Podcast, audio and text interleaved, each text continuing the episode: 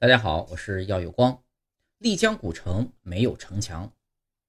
丽江古城是中国著名的旅游景点，虽然是古城，但是和别的古城不一样的是，丽江古城没有森严的城墙。那么，为什么丽江古城没有城墙呢？其实，看一下丽江古城所在的地理位置，或许就能够明白了。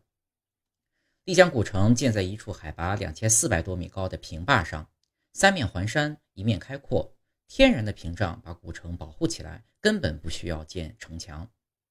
相传古城在选址时本来有两个选择，一个呢是在现今丽江古城所在位置的东北部，那里呢夹在两山之间，地势比较平坦，建成耗费的资财也比较少。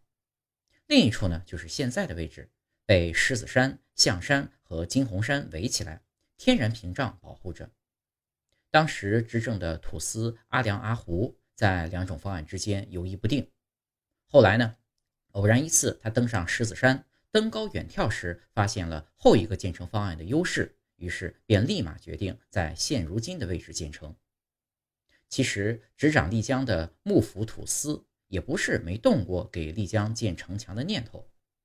明万历年间，幕府土司基穆增基。穆曾积累了大量财富，有一次啊，在去向朝廷进贡的时候，被京城巍峨壮观的古城墙震惊到，于是萌生了在丽江建城墙的想法。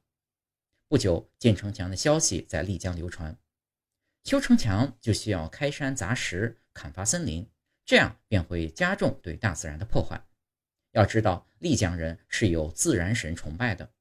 在他们的观念里，为了虚荣而做出对自然过度索取的行为是十分不理智、不可取的。为了避免因为过度贪婪而受到大自然的报复，大伙儿找到了一位长者前往幕府解决这事。长者来到幕府，话不多说，在木曾土司面前提笔写下了一个“困”字，寓意修了城墙以后，穆氏家族就被困住了。